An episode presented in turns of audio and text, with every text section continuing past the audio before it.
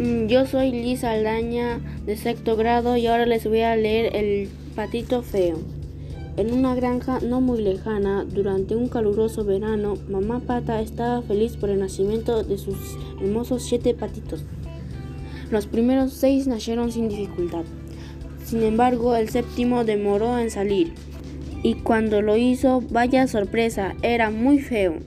Todos en la granja se burlaban de él y lo llamaban el patito feo. Sus hermanos le jugaban bromas pesadas y nadie quería juntarse con él.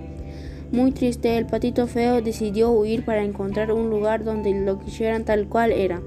Caminó y caminó hasta que llegó a una granja donde vivía una señora muy anciana.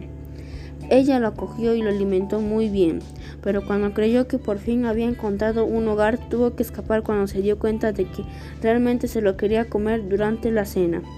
Pasaron días y meses, el invierno llegó y el patito feo no encontraba un hogar. Tenía que escapar de los cazadores y de los depredadores del bosque. Tenía frío, cansancio y hambre. El patito feo estaba muy triste y no entendía por qué ni su familia ni sus amigos lo querían.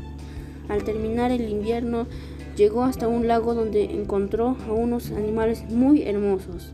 Eran unos cisnes tan elegantes que parecían ángeles del cielo.